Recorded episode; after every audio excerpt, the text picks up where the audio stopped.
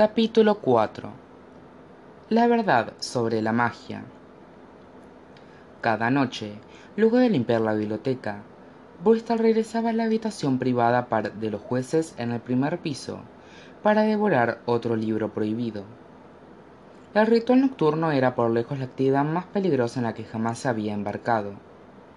Bristol sabía que estaba jugando con fuego cada vez que cruzaba el letrero que decía solo para jueces pero también sabía que había encontrado oro intelectual. Podía ser su única exposición a un tesoro de la verdad y las ideas. Si no se arriesgaba a las consecuencias ahora, estaba segura de que pasaría el resto de su vida arrepintiéndose. Al terminar de leer cada libro prohibido, Bristol se sintió como si otro velo se hubiera levantado de frente a sus ojos. Todo lo que quería saber sobre el Reino del Sur, las leyes, la economía, la historia, el funcionamiento del ejército, el sistema de clases, estaba lleno de conspiraciones que los jueces usaron para preservar su influencia y control. Todos los cimientos sobre los que había sido criada se derrumbaron debajo de ella, con cada página que pasaba. La parte más incómoda de todas era preguntarse cuál había sido la participación de su padre en los planes malignos que leyó. ¿Acaso él estaba al tanto de la información que Bristol estaba descubriendo? ¿O era líder de toda esa corrupción? Había jueces que eran silenciados o todos participaban del engaño. Y, si así fuera, eso significaba que sus hermanos eventualmente se convertirían en personas igual de deshonestas y hambrientas de poder como parecían ser todos los jueces. Su mundo se estaba dando vuelta completamente, pero las obras prohibidas también dejaban en claro algo que Crystal encontraba profundamente reconfortante. No estaba tan sola como había temido.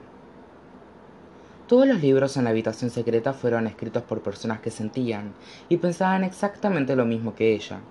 Gente que cuestionaba la información, que criticaba las restricciones sociales, que desafiaba el sistema de turno y que no tenía miedo de denunciar sus ideas y por cada persona que los jueces habían logrado silenciar con éxito, debía haber docenas que aún estaban en libertad. Bristol solo esperaba que llegara el día en que los pudiera conocer. A pesar del descubrimiento afortunado, estaba lista para que todo terminara en un desastre. En caso de que la atraparan en el acto, decidió que seguiría interpretando su papel de sirvienta simple e inocente. Era la mejor opción que tenía para evitar cualquier tipo de problema. Pasó gran parte de su tiempo imaginando cómo sería la conversación. ¿Qué estás haciendo aquí? Yo, señor. Bueno, soy la sirvienta, claro. Estoy aquí para limpiar. No tienes permitido entrar a esta habitación. El letrero en la puerta dice con claridad que es solo para jueces. Lo siento, señor, pero las instrucciones de mi empleador fueron que limpiara cada parte de la biblioteca. Nunca mencionó que había habitaciones que estuvieran fuera de los límites, Incluso las habitaciones privadas pueden llenarse de polvo. Afortunadamente, la biblioteca seguía estando tan vacía y tranquila como siempre, lo cual le permitió a Bristol leer segura.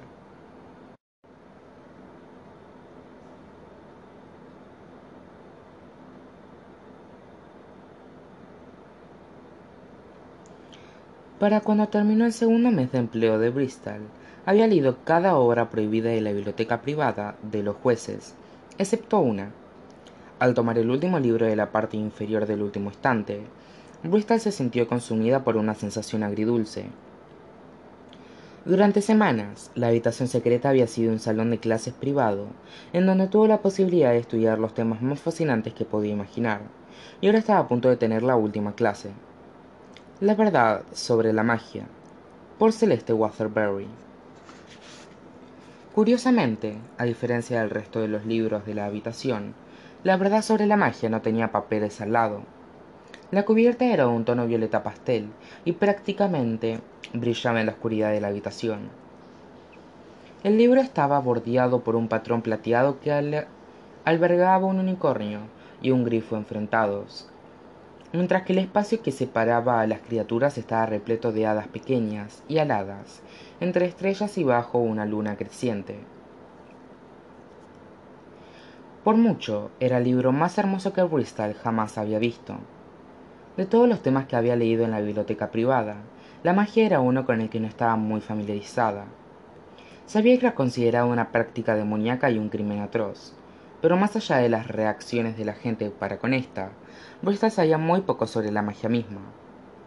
Se sentó en la mesa y con entusiasmo abrió el libro en la primera página, ansiosa de aprender más. Querida amigo o amiga, si este libro llegó a tus manos, espero que lo estés leyendo en un lugar seguro. No tengo dudas de que eres consciente de que la magia es un tema bastante sensible en el mundo. En la mayoría de los lugares, poseer algo que esté remotamente vinculado con la magia es igual de castigable que un acto de magia. Sin embargo, para cuando termines de leer este libro, aprenderás que la magia es tan pura como la existencia misma, y conocerás la razón por la que merece la admiración y el respeto del mundo. Para tener una mejor perspectiva de lo que estoy diciendo, primero debemos analizar la historia. Hace miles de años, la humanidad y otras especies inteligentes vivían en armonía con miembros de la comunidad mágica. Éramos vecinos, amigos y familiares. Nos, ayudábamos entre nosotros, nos cuidábamos y todos trabajábamos juntos para alcanzar los mismos objetivos de paz y prosperidad. Desafortunadamente, todo cambió cuando la humanidad comenzó su búsqueda sangrienta de dominación mundial. Antes de que el rey Champion I fuera coronado, el futuro soberano tenía una relación maravillosa con la comunidad mágica. Nos había garantizado su lealtad y, nosotros en respuesta, apoyamos su ascenso al trono. Luego de la coronación de Champion I, la primera ley que promulgó el rey fue establecer su Consejo Asesor de Jueces Supremos y, con ello, la historia cambió para siempre. Los jueces supremos veían a las personas de la comunidad mágica y a sus habilidades como una amenaza. Les llenaron la cabeza de Champion primero con mentiras sobre nuestras intenciones de derrocarlo y tomar el control del reino. Reescribieron el libro de la fe y convencieron a todo el reino de que nuestros hechizos, encantos y encantamientos eran prácticas demoníacas de nuestra mera existencia era una abominación. En tal sentido, Champion primero declaró a todos los miembros de la comunidad mágica brujas y criminalizó, la magia al mismo nivel que la traición del reino y los homicidios. Eventualmente, el resto de los reinos siguieron su ejemplo, y así se dio inicio a la primera cacería de brujas de la historia. En todo el mundo, Todas las que se sospechaba que eran brujas eran arrestadas y ejecutadas. Todos los unicornios, dragones, grifos, hadas y otros animales considerados mágicos fueron asesinados hasta quedar extintos. Y todo el bien que la comunidad mágica hizo por la humanidad fue borrado de la historia. El plan de los jueces supremos fue tan eficiente que pronto se convirtió en una plantilla para resolver todos los conflictos futuros. Cientos de años han pasado desde el reinado de Champion I, pero el estigma contra la gente con sangre mágica está más fuerte que nunca. En las últimas décadas, el rey Champion XIV cambió el castigo por conjurar magia en el Reino del Sur de pena de muerte a encarcelamiento con trabajo forzoso. Pero esto no sirvió de nada para salvar todas las vidas inocentes que se pierden alrededor de todo el mundo. En la actualidad, muchas personas abandonan a sus hijos o emigran a territorios más peligrosos con tal de evitar que los encuentren relacionados con la magia. Pero la mera noción de que la magia está mal, y es algo de lo que deben estar avergonzados, es la mayor confusión de nuestros tiempos. La magia es un don hermoso y extraño que permite manifestar y modificar los elementos. Es una forma de arte pura y positiva, usada para crear algo de la nada. Es la habilidad de ayudar a aquellos que lo necesitan, de sanar a aquellos que sufren, y mejorar el mundo que nos rodea. A la magia solo pueden llegar aquellos con bondad en sus corazones, y no son brujas, como dicta la creencia popular, sino hadas, y su talento debe ser celebrado, no reprimido. Si bien las brujas existen, solo representan una pequeña porción de la comunidad mágica. La maldad de sus corazones evita que ellas puedan hacer magia, por lo que, en su lugar, practican un arte destructiva y sucia llamada brujería. Aquellas que practican brujería, por lo general, lo hacen con intenciones disruptivas. Merecen los castigos severos que reciben, pero sus actos viles nunca deben ser confundidos con las bondades de la magia ofrece. Puede parecer complicado diferenciar a un hada de una bruja, pero hay una prueba simple que los miembros de la comunidad mágica han usado durante siglos. Al leer el siguiente pasaje de un texto ancestral en voz alta, un hada o bruja que duda de su condición puede determinar con facilidad de qué lado están. Aquí un agnon ankel enama, telmune talmun antele, agnamon. A Brista le pareció una frase tan divertida que la leyó en voz alta para oír cómo sonaba. Aquí un agnon aquel enama, telmune talmun actele aguanom, enunció, riendo. ¿Acaso se manifestó algo macabro cerca? ¿Apareció una tormenta inesperada de langostas una plaga de pulgas? Tu piel de pronto se cubrió de llagas ardientes. Si no hay ninguno de estos cambios visibles en tu cuerpo o entorno, entonces felicitaciones, no eres una bruja. Ahora, al leer el siguiente pasaje en voz alta, podrás determinar si eres un hada. El sunek non enama, del mune dalmun ankel augnamon. Bristol sabía que leer el segundo pasaje tendría un pequeño efecto en ella, como el primero, pero estaba disfrutando jugar con la autora. No todos los días podía tomar una prueba que determinaría si tenía habilidades mágicas o no. El Known Akelenama, del Mune Dalmun Actel Aucanon, leyó en voz alta. ¿Acaso algo hermoso se manifestó? Hay rubíes y diamantes lloviendo desde el cielo. ¿Acaso tu ropa cambió por algo mucho más estilizado que antes? Si es así, entonces felicitaciones. Eres un hada. Si leer el texto no produjo ningún cambio físico a ti o a tus alrededores, entonces es seguro asumir que no tienes magia corriendo por tus venas. Si bien no eres parte de la comunidad mágica, espero que aún apoyen nuestros esfuerzos para encontrar aceptación y... De pronto, Bristol se sintió distraída por un aroma inesperado, como si alguien hubiera encendido una vela aromática. La habitación pequeña se vio consumida por los aromas placenteros de la lavanda, jazmines y rosas, entre otras fragancias. Por el rayo de sus ojos, vio algo moviéndose y giró la cabeza en todas direcciones. Para su total sorpresa, cientos de flores comenzaron a crecer en las paredes a su alrededor. Una vez que éstas quedaron cubiertas, las plantas comenzaron a brotar desde el techo, el suelo y los estantes. Bristol gritó a medida que el fenómeno se desarrollaba a su alrededor, por lo que se paró de su asiento sobresaltada cuando sintió que las flores también estaban creciendo debajo de su silla. ¿Qué, qué, qué acaba de ocurrir? preguntó sin poder creerlo. Bristol sabía exactamente lo que acababa de ocurrir, solo que no quería admitirlo. Luego de leer un pasaje de un libro de magia, había transformado involuntariamente la habitación oscura y sin ventanas en un lugar fantástico, vibrante y colorido. No había otra explicación para el cambio, pero rechazaba los hechos con toda su fuerza. No, no, no, esto no es real, se dijo a sí misma. Es solo una alucinación causada por la privación de sueño.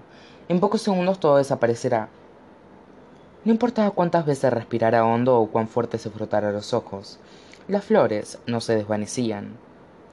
Bristol se sintió mareada, y sus manos no dejaban de temblar mientras intentaba entender la realidad inoportuna.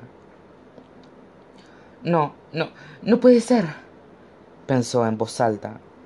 De todas las personas en el mundo, esto no me puede estar pasando a mí. Esta no puede ser lo que soy. Yo tengo suficiente en mi contra. No puedo ser mágica por sobre todas las cosas. Bristol estaba desesperada por destruir toda la evidencia que probara lo contrario. Se marchó hacia la planta baja de la biblioteca y regresó con el cesto de basura más grande que pudo encontrar. Arrancó las flores frenéticamente de las paredes, del suelo y de los muebles, y no se detuvo hasta que cada pétalo y hoja fuera arrancado y la habitación de los jueces regresara a la normalidad. Colocó el libro La verdad sobre la magia sobre el estante correspondiente y sacó el cesto de basura de la biblioteca privada. Cerró la puerta ancha de metal por detrás con la intención de nunca más regresar, como si pudiera mantener la, la verdad encerrada allí.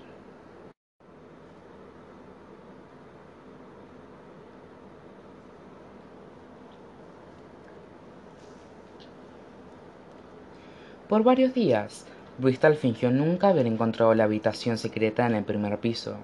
Incluso llegó a decirse a sí misma que la verdad sobre la magia y los otros libros prohibidos no existían y que nunca había leído el hechizo que manifestó las flores. De hecho, Bristol estaba tan negada con la dura experiencia que regresaba directo a casa, después de limpiar sin leer nada en absoluto, temiendo que ver otro libro le recordara lo que quería olvidar. Desafortunadamente, cuanto más esfuerzo pusiera en borrar el evento de su mente, más pensaba en él. Pronto, la pregunta ya no era si en verdad había pasado, sino por qué lo había hecho. Todo esto es un gran malentendido, se dijo a sí misma.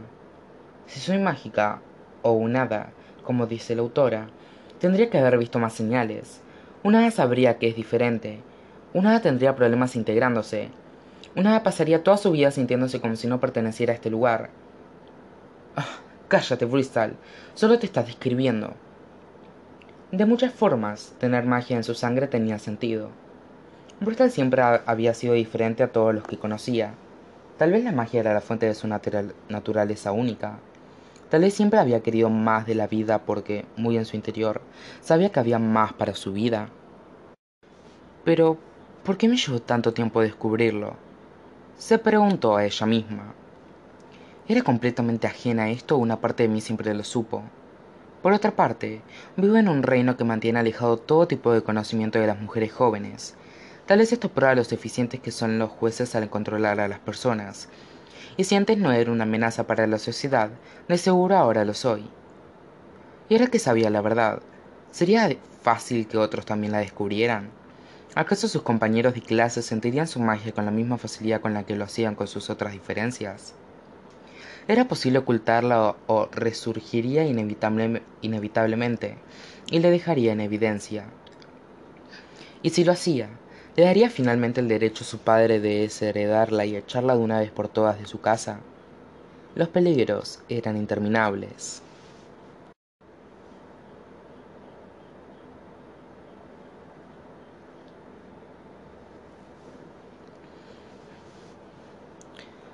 ¿Está todo bien, Bristol? Le preguntó Barry una mañana antes del desayuno. Sí, todo está bien, le respondió rápidamente Bristol. ¿Por qué? ¿Por qué preguntas? Por nada, dijo con una sonrisa. Eso es lo que te es algo tensa últimamente, y he notado que no has estado pensando tanto tiempo en la casa para los desamparados como de costumbre. ¿Hay algo de lo que necesites hablar? Ah, eso es lo que decidí tomarme un pequeño descanso. Dijo. Ocurrió algo, nada serio, por supuesto, pero pensé que un poco de distancia me vendría bien. Tendré oportunidad de pensar bien las cosas y descifrar el próximo paso. ¿El próximo paso? Le preguntó Barry con preocupación. Está bien, ahora tienes que decirme qué está ocurriendo para que mi imaginación empiece a divagar. Bristol estaba tan exhausta de preocuparse que no tenía la energía de montar un espectáculo, por lo que le contó a su hermano una historia que era lo más cercana a la realidad, sin delatar nada. Hace poco descubrí algo de mí que es un poco difícil de sobrellevar, dijo. ¿Y eso es? Le preguntó Barry, abriendo los ojos con inquietud. Bueno, no... No... No estoy segura de que me siga gustando la caridad, Barry miró a su hermana perplejo y confundido. ¿Estás preocupada porque ya no te gusta la caridad? le preguntó. Em, sí, le contestó Bristol, encogiéndose de hombros. Y honestamente no estoy segura de cuánto más puedo ocultarlo. Ahora que lo sé, temo que el resto también lo descubra. Me aterroriza saber lo que pueda ocurrir si eso pasa. Descubrir. Pero, Bristol, que no te guste la caridad no es ilegal. Es solo una preferencia. Lo sé, pero es prácticamente un crimen, exclamó. El mundo es muy cruel con la gente a la que no le gusta la caridad, pero solo es porque son incomprendidos. La sociedad piensa que el hecho de que no me guste la caridad es lo mismo que no me guste la bondad, cuando en realidad el hecho de que no me guste la caridad y que no me gusta la bondad son cosas muy, muy distintas.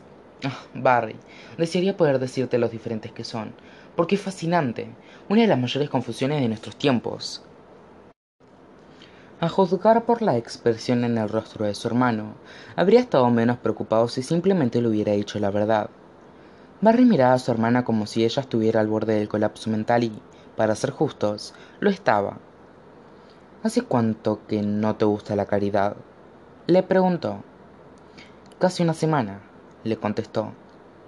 ¿Y recuerdas el incidente que te hizo cambiar de parecer?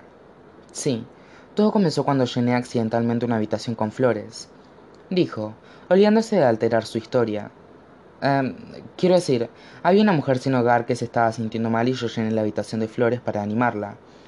Pero era la habitación equivocada, una habitación en la que, honestamente, no tenía permitido ingresar, por lo que quité las flores antes de que alguien me atrapara.